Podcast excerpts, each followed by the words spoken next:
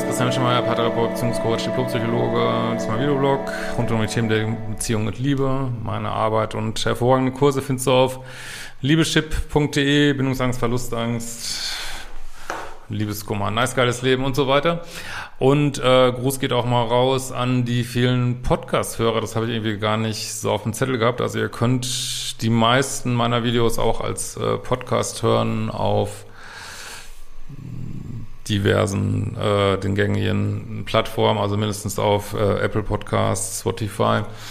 Und äh, habe neulich mal geguckt, es äh, wächst noch deutlich schneller scheinbar als der YouTube-Kanal und äh, gucken jetzt auch, äh, habe ich jetzt auch jeden Monat 70.000 Abrufe oder so. Sehr geil, vielen Dank dafür.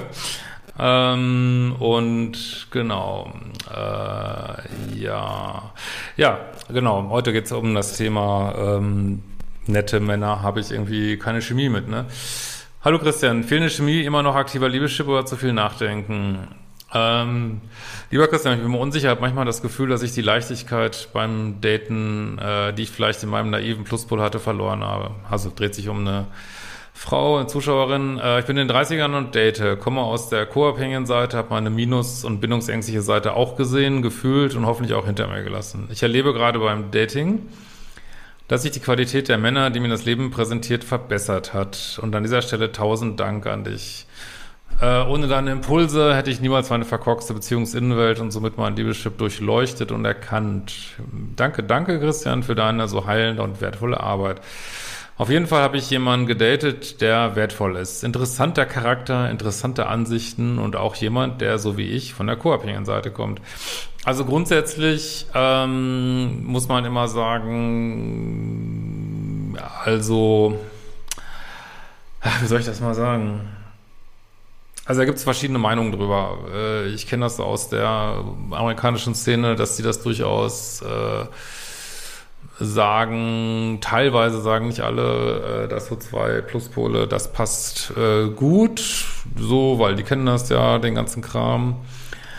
Ähm, meine Erfahrung ist allerdings auch, und andere sagen das auch, äh, dass ähm, ja zwei Pluspole auch ist immer die Frage, wie sehr hat man das schon abgebaut, ne? Aber so zwei Pluspole, die es vielleicht noch nicht so ganz abgebaut haben, äh, ja, dass es auch schnell sehr liebessüchtig wird und einer geht ins Minus, einer geht ins Plus.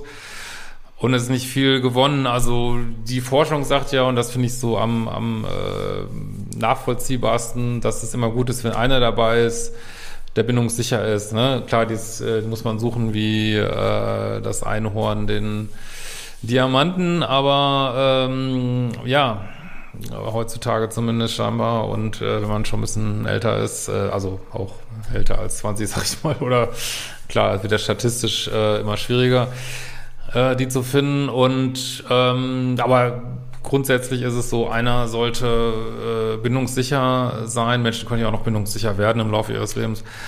Und dann mit dem Pluspol dazu passt das ganz gut so. Ne? Ähm, also das ist, denke ich, äh, was ich auch so sehe, es gibt auch ein großes Problem, wenn äh, insbesondere Männer zu pluspolig sind ähm, fallen die komplett außer Polarität raus. Und ähm, das ist ein Problem, nochmal speziell, wenn der Mann im Pluspol ist äh, oder dazu neigt. Und was wollte ich noch sagen? Äh, ganz generell ist es so, das haben viele gar nicht auf dem Zettel, die mal so Bindungsängstler daten, dass die mit Leuten, die so sehr needy sind, überhaupt gar nicht klarkommen. Ist fast noch schlimmer als Bindungsängstler daten so. Ähm, das geht gar nicht. Also das kann ich jetzt hier nicht äh, richtig sagen, weil ja häufig auch so eine passive Bindungsangst noch vorliegt, beziehungsweise einfach ähm, auch man auch häufig beides hat, ne? Man hat es vielleicht verlustängstlich und trotzdem kann man es nicht aushalten, wenn man nicht, wenn einem jemand immer zu nah ist. Das ist manchmal sehr irritierend, das so zu sehen in sich, ne?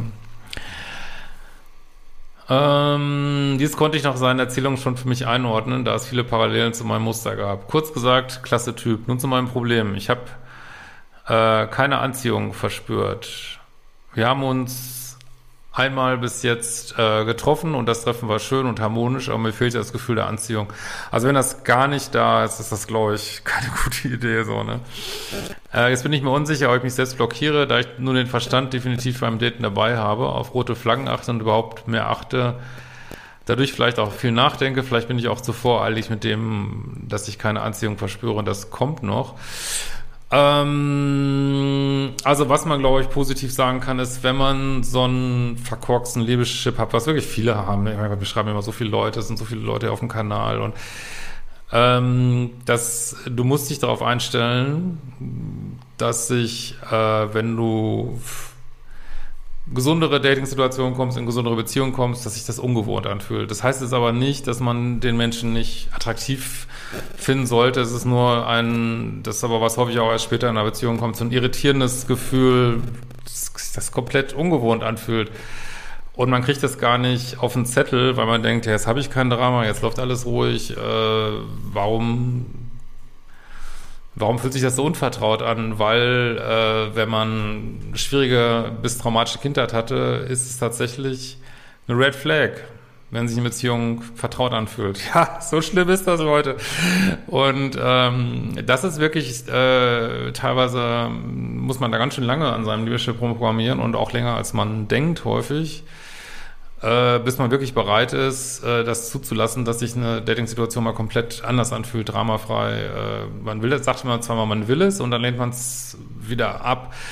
Das heißt, äh, also das ist korrekt. Das heißt aber nicht, ähm, dass diese Menschen, die man datet, dass sie nicht in einer Polarität sein sollten, dass sie zu needy sein sollten.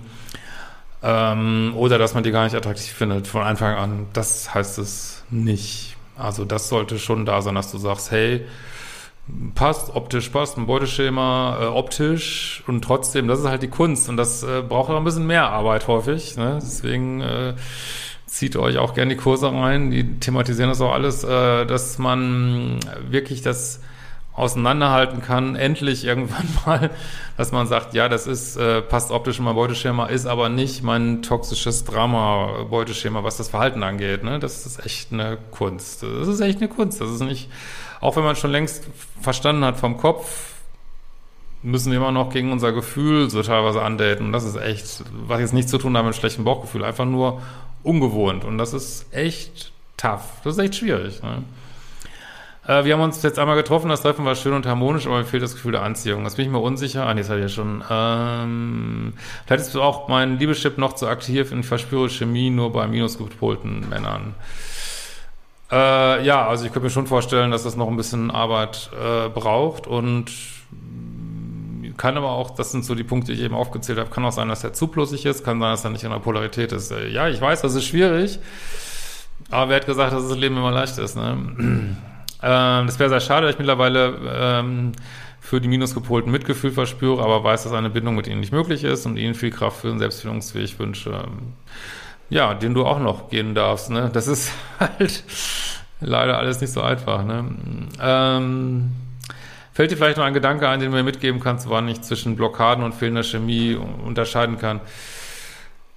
Ja, also wie gesagt, du sollst die Person attraktiv finden, aber es sollte nicht dieses crazy, äh, das ist der richtigste Mann, den ich je getroffen habe, äh, oh, äh, date ich gerade oder habe ich mir gerade eine Line Koks reingezogen.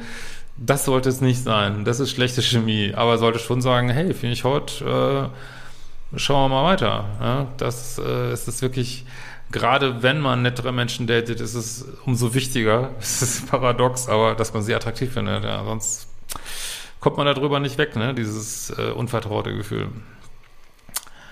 Äh, während des Schreibens merke ich, dass ich die Frage nach Chemie eigentlich gar keine Frage sein sollte, denn man spürt, ob man Anziehung zu einem Mann hat. Genau, also gut, hast du schon gut selbst beantwortet. Das ist eine Sache, die eigentlich noch unterhalb des Liebeschips liegt. Man vermischt das nur häufig miteinander. Ne? Äh, aber irgendwie stand ich mir da selbst mir zu vertrauen und hoffe, dass sich das auch wieder einpendelt. Ja, aber mit dem passt das, glaube ich, nicht, ist so mein Gefühl. Aber kannst ja nochmal probieren. Aber wenn das so auf dem ersten Date schon gar nicht vibet und du denkst, boah, ich würde lieber die Zeit äh, von A bis Z durchlesen, als den Typen zu daten, das kann es irgendwie auch nicht sein. In diesem Sinne, macht die fucking Kurse. Äh, like mein Video, äh, unterstützt mich auch gern, wenn ihr sagt, Christian haut immer so geilen, kostenlosen Content raus mit diesem Thanks-Button oder einer Kanalmitgliedschaft. Das haben auch wieder so ein paar gemacht. Äh, vielen Dank dafür. Groß geht euch raus und wir sehen uns bald wieder.